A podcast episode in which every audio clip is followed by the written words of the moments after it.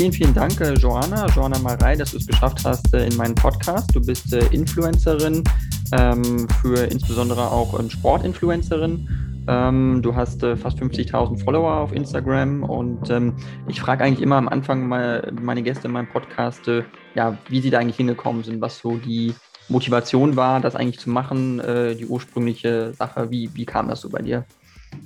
Es ist halt eher ähm, vor allem durch meinen Ex-Freund angefangen, der war schon auf TikTok aktiv und hat einfach diese Chance gesehen, dass man auf dieser Plattform TikTok durch seinen eigenen Content noch gut wachsen kann, was bei Instagram ja eine Zeit lang schlecht möglich war. Jetzt hat Instagram ja auch die Reels. Und dann habe ich einfach eher aus Spaß mal angefangen, habe dann immer gesehen, dass es halt was bringt und angefangen, das ein bisschen ernster zu nehmen. Und es hat sich irgendwie einfach dann ergeben mit der Zeit. Ja. Ja, also du, du hast einfach losgelegt und geguckt, äh, wie, wie es sich. Also du hast keinen nicht in dem Plan, dass du gesagt hast, ich will jetzt äh, so und so viele Follower ab äh, dem Monat in einem halben Jahr oder so. Das war nicht der Plan. Sein, ne? Also natürlich freut man sich über Wachstum. Ich finde aber, man hat es auch nicht immer im Griff und sich dann so Ziele zu setzen, kann einen auch eher demotivieren. Deswegen, natürlich war es auch ein Ziel, zu wachsen und mehr Reichweite zu kriegen. Ich habe es aber nie, ich hatte nie so einen genauen Contentplan oder sowas. Genau. Okay. Ähm, wie kam es, dass du mit Sport äh, oder diesen Sportschwerpunkt hast, Fitnessschwerpunkt? Äh, liegt es einfach daran, dass du viel Sport gemacht hast, viel Fitness und deswegen das so natürlich zu dir kam oder wie, wie kam das? Genau, das trifft es eigentlich schon relativ gut. Also mir macht Sport einfach Spaß und das ist ein großer Teil in meinem Leben. Und es kam auch ein bisschen so, dass die Leute halt oft gefragt haben, hey, was sind deine Sportroutinen, wie ernährst du dich? Und da ich mich freue, den Leuten halt auch zeigen zu können, hey, Sport ist nichts, wozu man sich zwingen muss, was man hasst, genauso wie gesunde Ernährung. Es kann beides Spaß machen und dann irgendwie okay. vielleicht so gutes Vorbild zu sein, finde ich schön. Ja. Okay, ähm, du bist jemand, der sagt auch, das heißt, ein gesunder Lebensstil ist auf jeden Fall wichtig. Ähm, wie sagst du, was würdest du jetzt Leuten empfehlen, die jetzt zuhören zum Beispiel, äh, von einer sportlichen Betätigung, wie viel sollte man machen pro Woche und auch vielleicht so ernährungsmäßig? Ich weiß nicht, bist du vegetarisch oder so unterwegs? Bist du Veganerin oder wie, wie siehst du das Thema? Genau, also ich persönlich bin vegetarisch und esse auch gern vegan.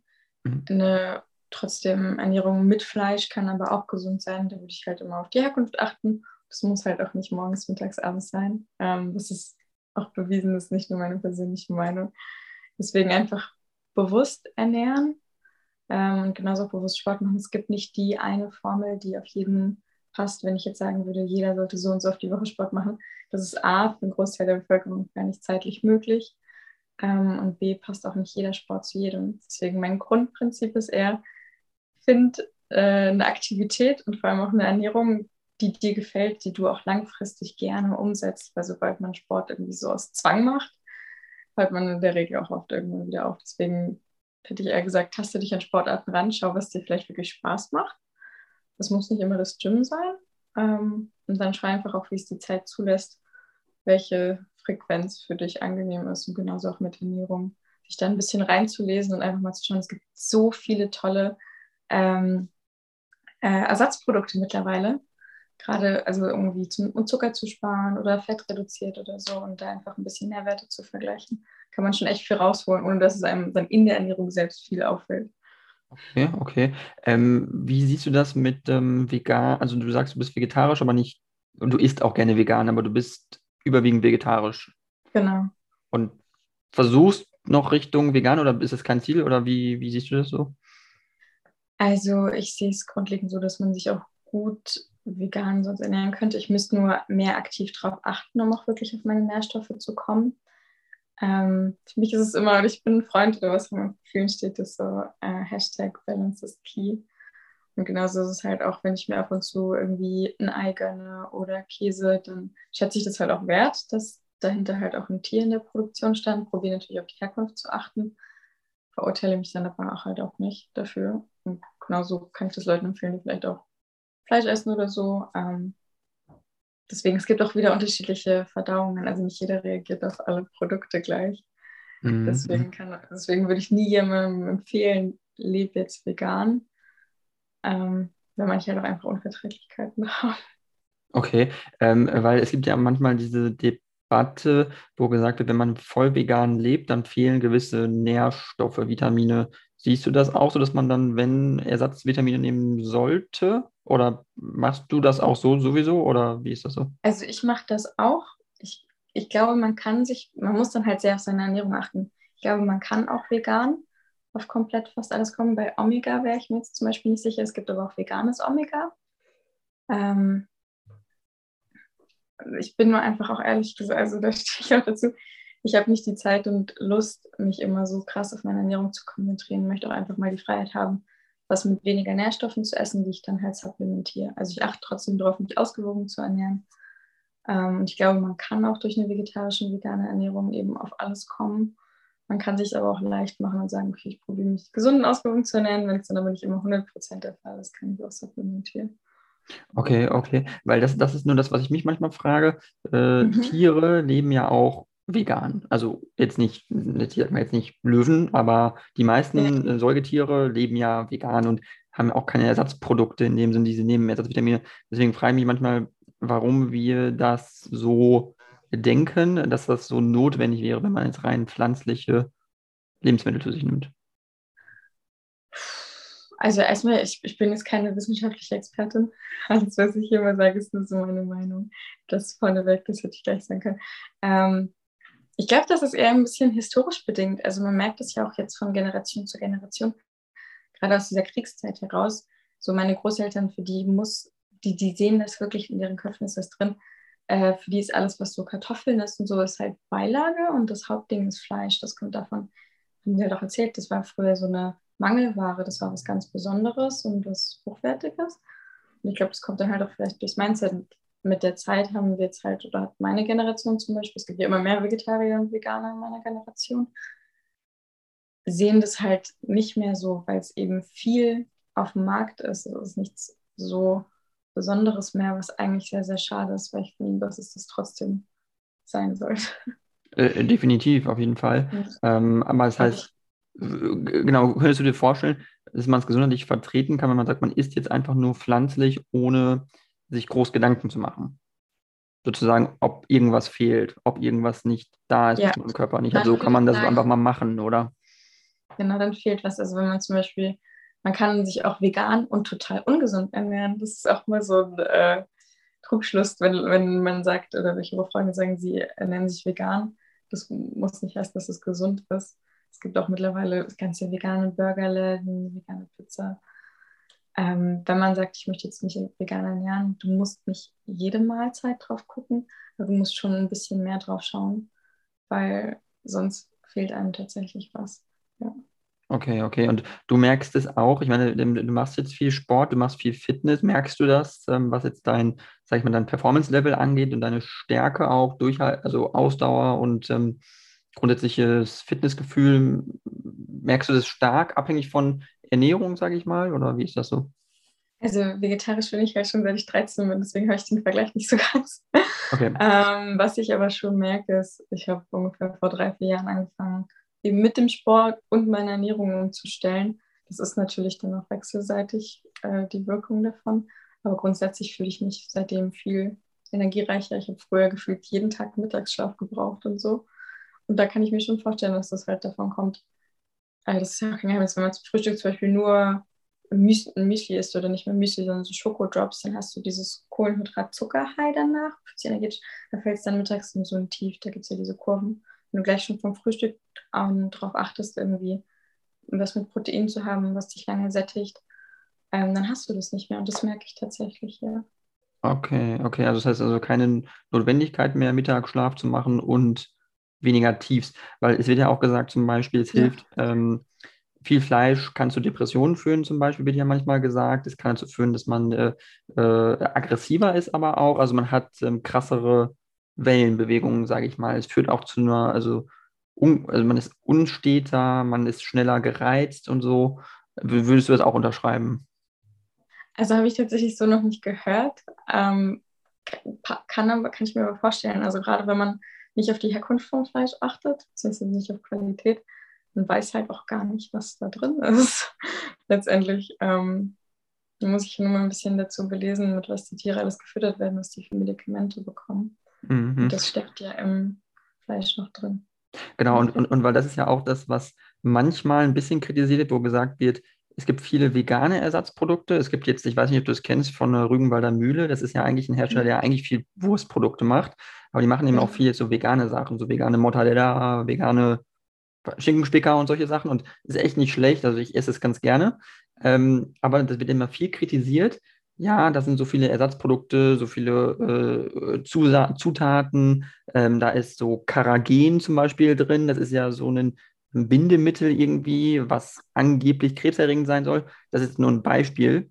Ähm, aber wo man ja auch sagen muss, auch in Schweinefleisch oder in Hühnerfleisch, äh, was da an Medikamenten reingepumpt wird und anderen Sachen. Also kann man das deiner Meinung nach irgendwie, ja, deswegen dann vergleichen oder sagen, dass. Ich glaube, inhaltsstofflich, also klar, man kann auf jeden Fall die Nährwerte vergleichen, sieht man auf der Tabelle, wenn es jetzt um das Thema geht, was da alles an Ungesundem vielleicht drin ist. Ähm, kommt, glaube ich, immer auf die einzelnen Produkte an, natürlich auch die Herkunft von beidem. Also wenn wir jetzt speziell Rügenwalder Mühle und Billigfleisch nehmen, ähm, ich weiß, ist halt auch immer die Frage, oder, was Bist du sowas in der Art, sowas? Hast du sowas, so, so vegan Aufstrich, ist du das? Oder bist du, machst du dir auch Gedanken darüber manchmal so, was ist da wirklich drin und so?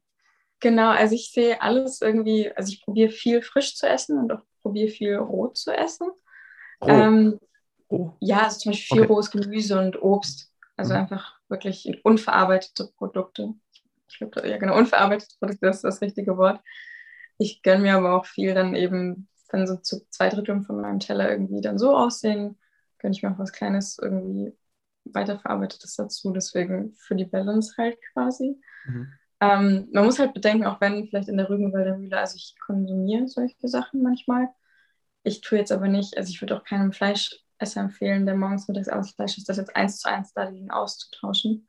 So wie du eben sagst, weil da eben auch Sachen drin sind.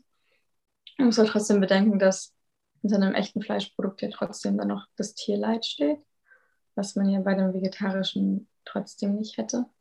Aber rein von den Inhaltsstoffen, ich glaube, wie bei allem, das Maß macht ein bisschen so. Das, also darauf kommt es am Ende an, wie viel ist denn wirklich davon von einem Stückchen Billigfleisch bist du nicht ungesund, genauso nicht von einem veganen Rügenwalder Mühle-Schnitzel. Mhm. Ja, also es ist nicht, also die, die, also ein paar Mal wäre okay, aber du sagst jetzt jeden Tag oder so, würdest du dir sowas nicht, nicht das vegane Schnitzel in die Pfanne hauen, sagen wir mal so. Genau, also was letztendlich muss sich ja selbst jeder wohlfühlen. Ich für mich mache es halt einfach so. Genau. Okay, okay. Ähm, du wohnst ja in Berlin. Und äh, ich habe das ein bisschen nachgeguckt. Du bist ja auch irgendwie auf Wohnungssuche, meintest du, äh, schaust du nach einer Wohnung ja. in Berlin. Äh, wie meinst du, ist es in Berlin als Stadt ein besseres Umfeld, auch wenn man jetzt sagt, wie du, also du bist zwar also vegetarisch, aber du bist sehr gesundheitsbewusst und ähm, kaufst bewusst ein. Ist das in so einer Stadt einfacher, als ähm, wenn man jetzt aus einer kleineren Stadt kommt, sage ich mal? Oder ich weiß jetzt nicht, wo du ursprünglich herkommst, aber ähm, ich komme zum Beispiel auch aus einem kleinen Ort, einem kleinen Dorf. Und ja. äh, da gibt es jetzt nicht so einen, einen unverpackt Laden, sage ich mal, oder so, ne? So, wo du jetzt Sachen da so reinmachen kannst. Da gibt es halt nur eine Edeka äh, ja. und da kauft man dann ein. Also würdest du sagen, das kann man trotzdem dann machen, bewusst einkaufen, egal wo man wohnt? Also ich würde behaupten, gerade Edeka hat ja eine auch sehr hochwertige Vielfalt, sage ich jetzt mal.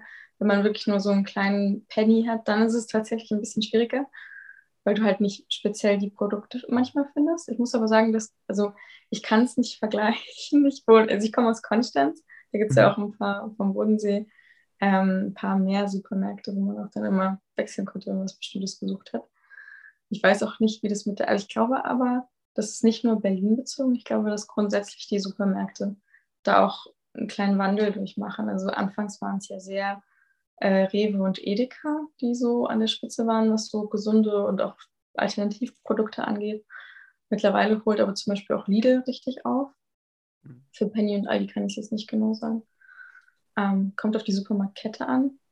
Was man auf jeden Fall sagen muss, ist, dass das Restaurant technisch eingeschränkter ist, wenn man in einer kleinen Stadt wohnt.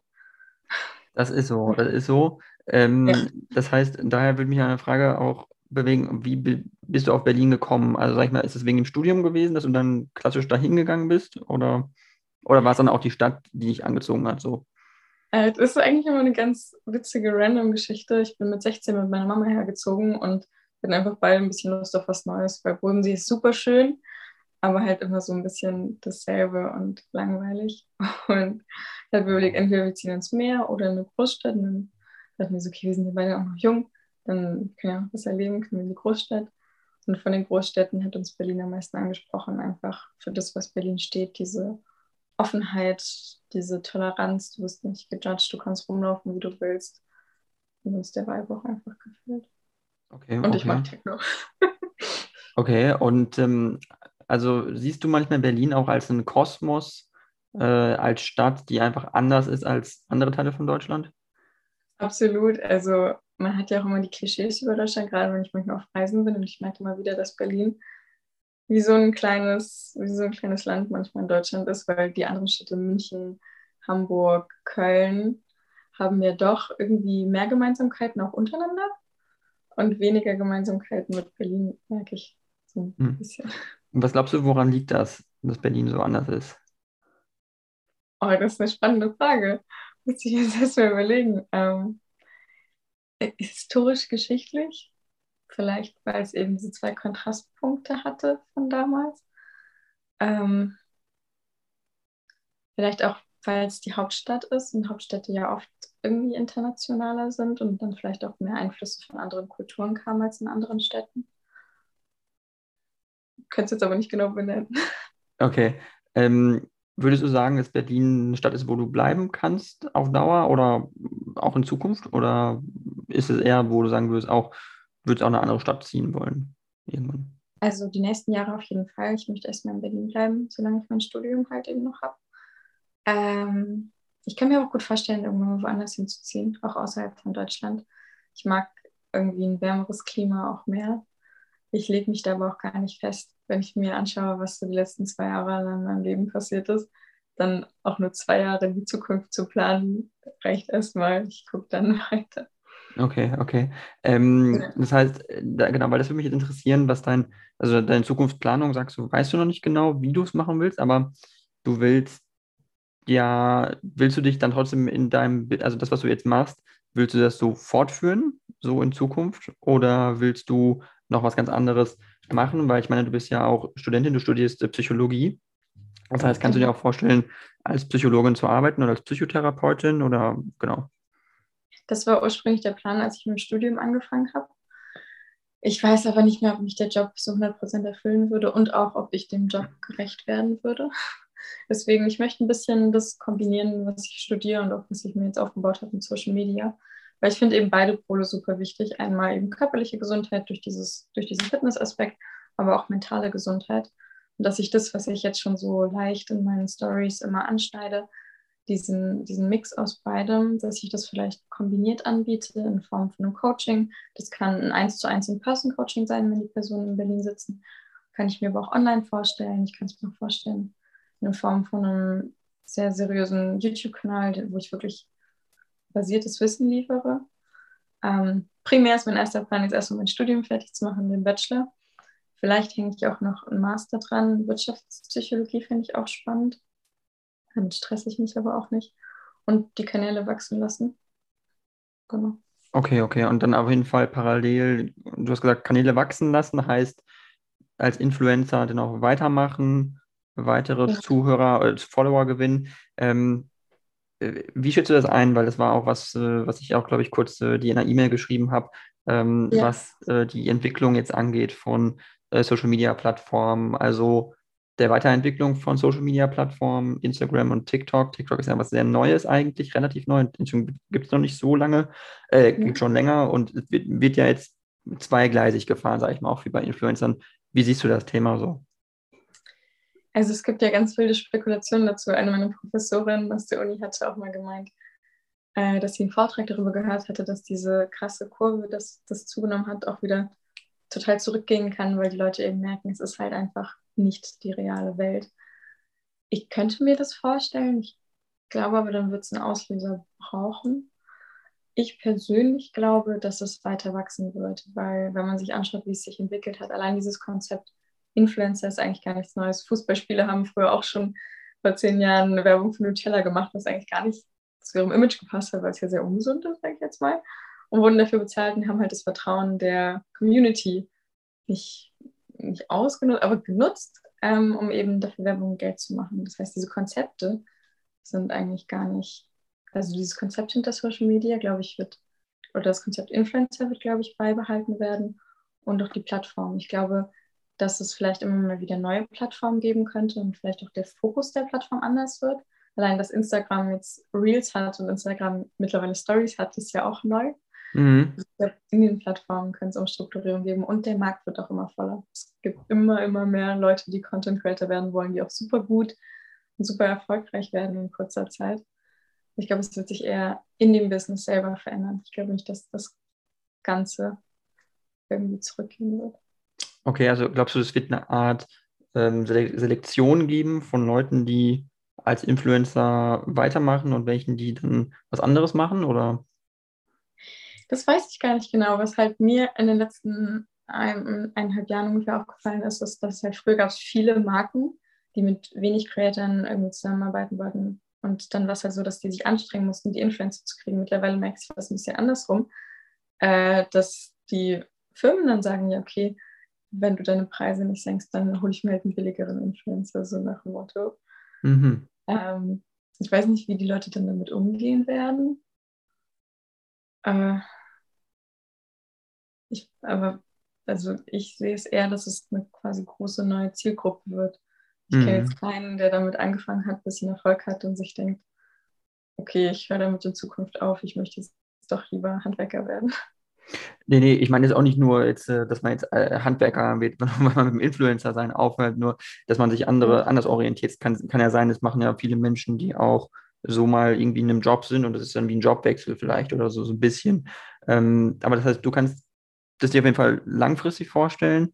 Ähm, wie ist das mit äh, dem, was, was man jetzt auch äh, sieht? Also äh, viel wird ja auch manchmal so ein bisschen dargestellt. Findest du es manchmal zu oberflächlich? Findest du es manchmal auch Leuten gegenüber manchmal ähm, äh, falsch vermitteln, was rüberkommt, ähm, dass es nicht das echte Leben darstellt? Oder versuchst du äh, transparent auch zu sein, den Le Leuten zu sagen, eigentlich ist das einfach so die Realität, so wie ich mich hier darstelle?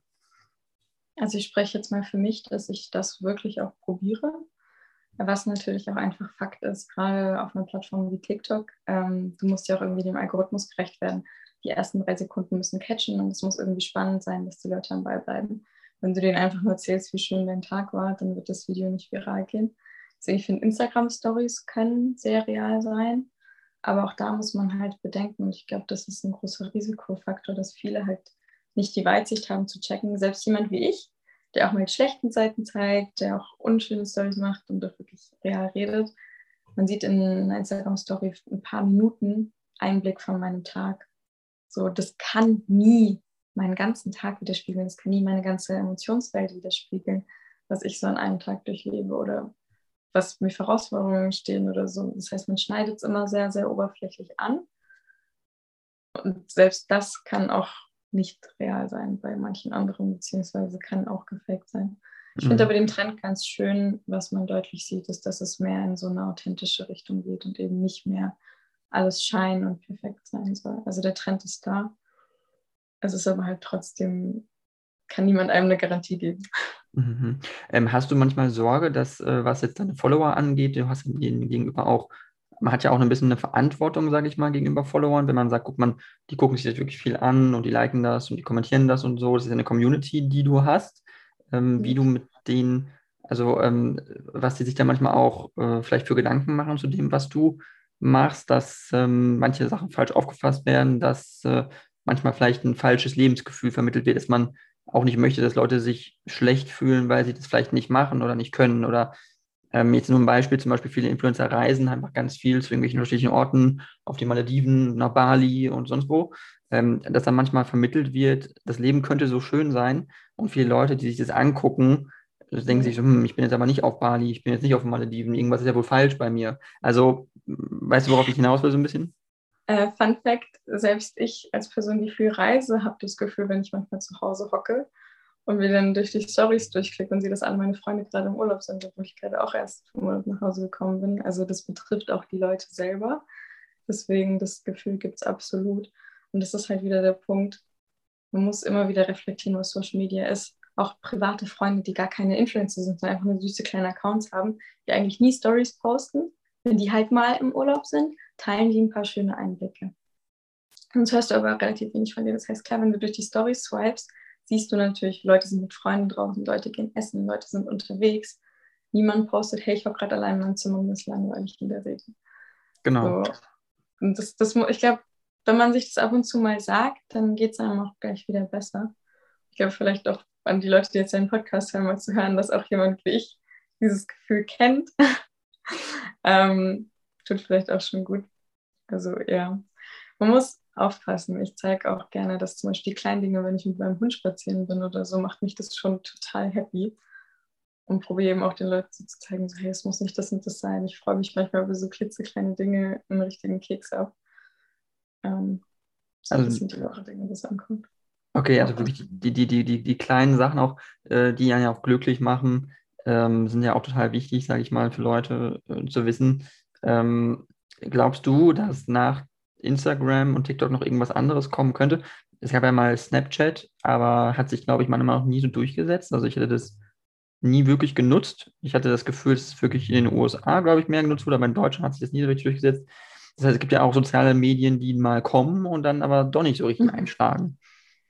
Fun Fact: Snapchat ist wieder voll am Kommen. Also ist auch total mir vorbeigezogen. Ich hatte viel Snapchat früher und habe halt viel privat mit Freunden was geschickt und habe es weniger als Social Media mehr als Messaging-Plattform gesehen. Mhm. Es ist mittlerweile aber relativ groß. Also ich kriege von einigen Influencern mit, dass die da jetzt auch sind und Stories posten und so. Ich habe auch die Kapazität nicht, mich damit auseinanderzusetzen. Also es scheint wohl Comebacks von Plattformen geben zu können. Mhm. Und ich schließe auch nicht aus, dass es noch eine neue Plattform am Markt geben könnte. Ähm, TikTok war ja auch früher Musically. Also kann sein, ich sehe auf jeden Fall, dass die Plattformen sich immer verändern und anpassen mit der Zeit. Und auch, dass es neue geben könnte. Ich wüsste jetzt aber nicht konkret was. Okay, also machst du, ähm, meinst du, ist es nicht sinnvoll, darüber nachzudenken, quasi, was dann noch kommt, weil man weiß es noch nicht genau und wenn es kommt, dann kommt es so ungefähr. Genau. Wenn es kommt, kann man ja schauen, ob man die Zeit und Lust hat, sich damit auseinanderzusetzen und da auch anzufangen und wenn nicht, dann nicht. Okay, okay. Ähm, ja. Ich würde jetzt ganz gerne äh, noch ein bisschen auf das zu sprechen kommen, auf dein, äh, weil, weil, du eben auch Psychologie studierst. Und mich würde mal interessieren, was ja. dich dazu bewogen hat, auch Psychologie auszuwählen als Studium und äh, was dich daran interessiert, speziell, also an, auch an Psychologie an Menschen oder an Gruppen oder genau. Also ich finde, also erstmal ist meine Mama Kinder- und Jugendtherapeutin, deswegen, ähm, ja, der Apfel fällt da nicht weit vom Stamm. Ich bin ein bisschen damit aufgewachsen, auch viel über die Psyche zu reden, über das mentale und geistige Wohlbefinden. Und Psychologie selbst ist, finde ich, halt ein, erstmal ein ganz super spannendes Studium. Mich hat auch der Mathe-Teil nie abgeschreckt, weil ich Mathe auch ein bisschen mag tatsächlich. Ähm, und auch einfach, weil du es dir sehr offen hältst. Also mittlerweile hat die Gesellschaft einfach den Raum, oder zumindest in der westlichen, westlichen Gesellschaft, sich eben nicht nur auf die körperlichen Sachen zu konzentrieren, sondern weil wir eben eine gute ähm, somatische Medizin haben, können wir uns auch auf die geistige konzentrieren.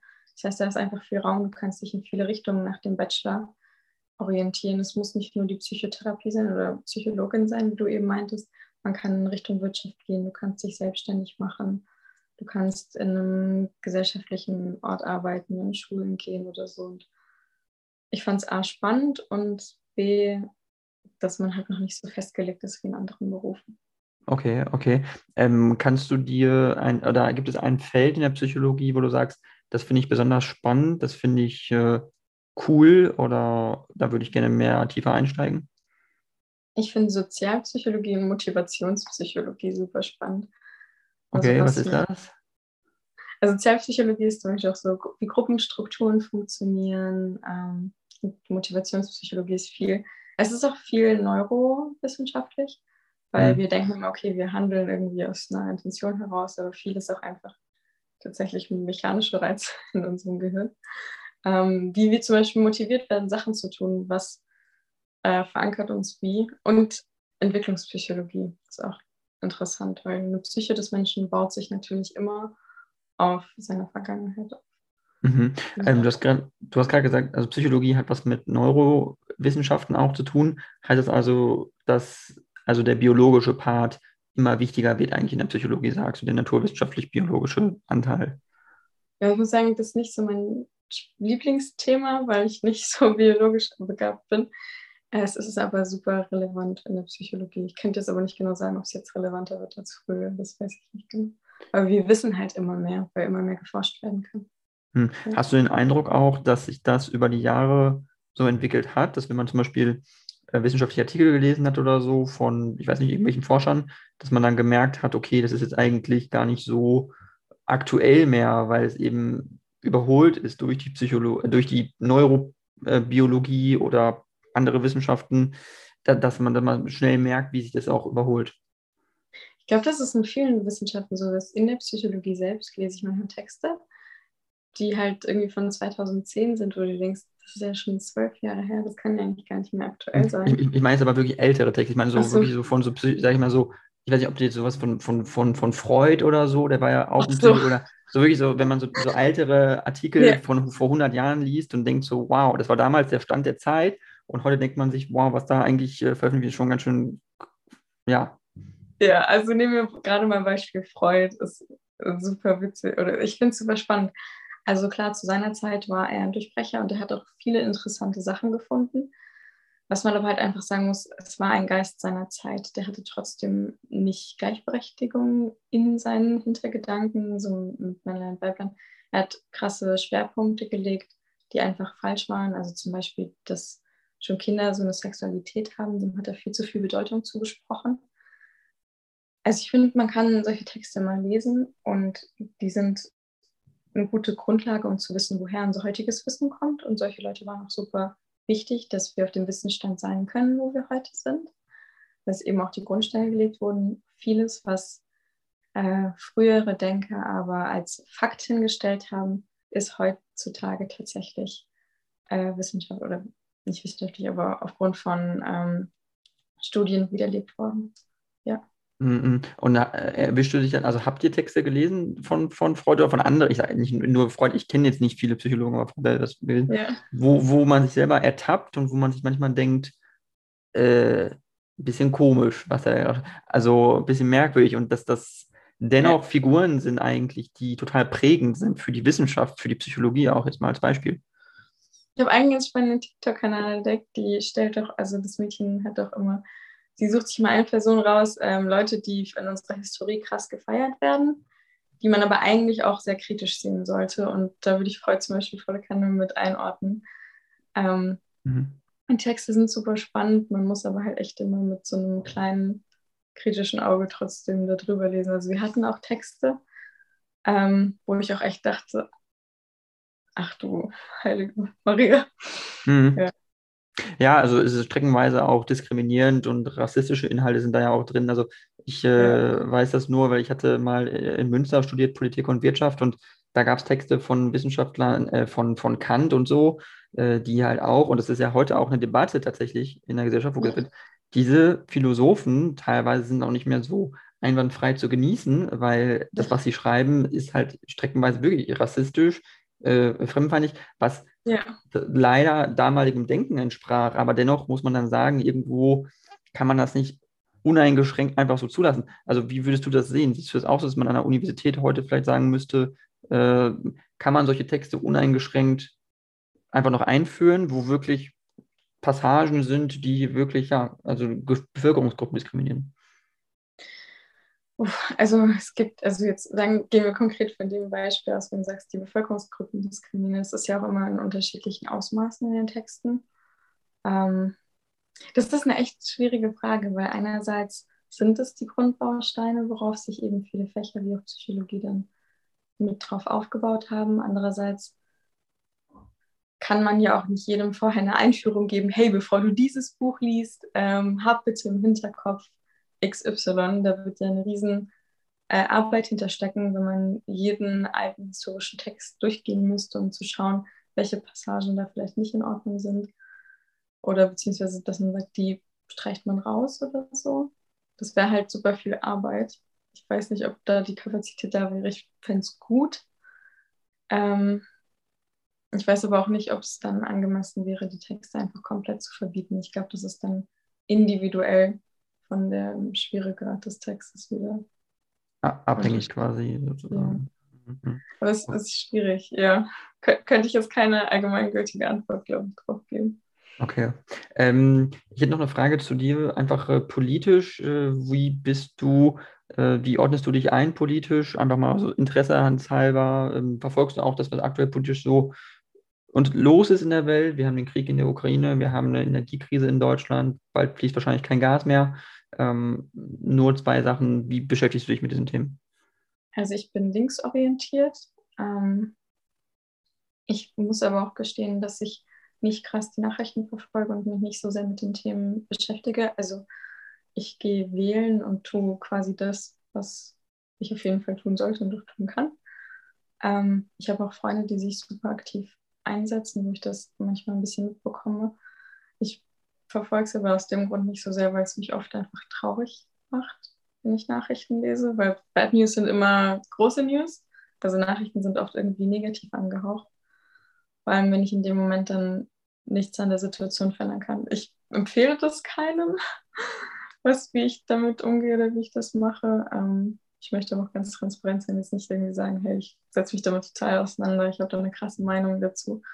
Mhm. Aber den, den, Krieg in der Ukraine, äh, ja, hat dich das tangiert?